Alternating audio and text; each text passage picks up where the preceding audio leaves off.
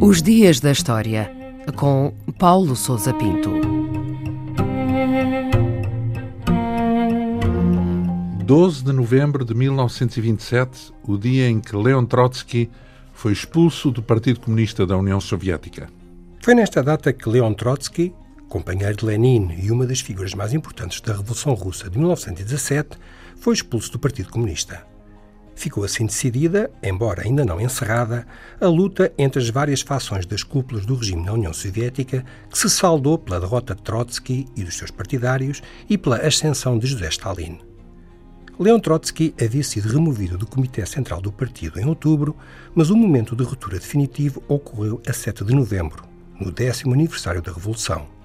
Por esta ocasião, a facção política que se agregava em torno de Trotsky e que era conhecida como oposição de esquerda organizou comícios e manifestações da rua, tanto em Moscou como em Leningrado, onde apelou à revolução permanente e incitou o partido a seguir o curso traçado por Lenin e a libertar-se dos burocratas.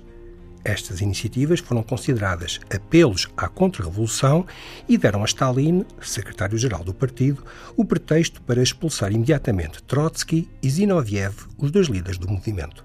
O que é que podemos dizer da figura de Trotsky e o que é que esteve por trás da sua expulsão?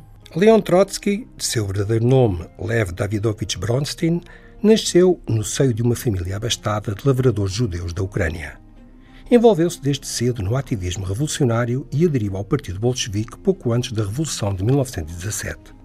Após a subida ao poder dos bolcheviques, Trotsky tornou-se uma das mais importantes figuras do novo Estado. Foi quem liderou as negociações com a Alemanha e organizou e conduziu o Exército Vermelho na guerra civil que se seguiu à Revolução. Era considerado o número dois do regime e o natural sucessor de Lenin.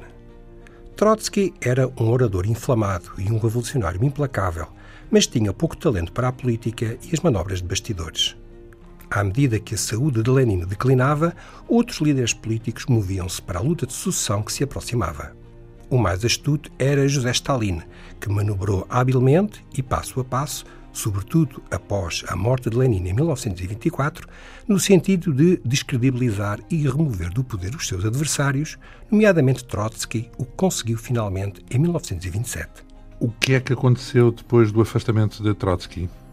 A expulsão de Trotsky do partido afastou-o definitivamente da luta política e marcou um momento decisivo na ascensão de Stalin em direção ao poder absoluto.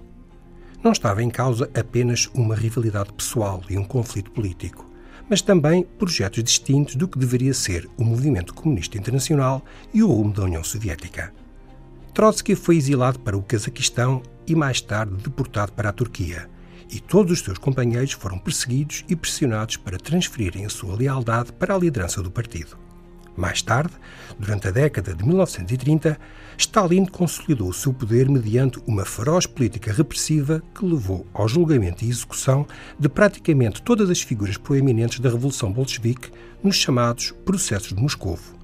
Quanto a Leon Trotsky, que nunca deixou de defender as suas posições, acabou por se exilar no México em 1937.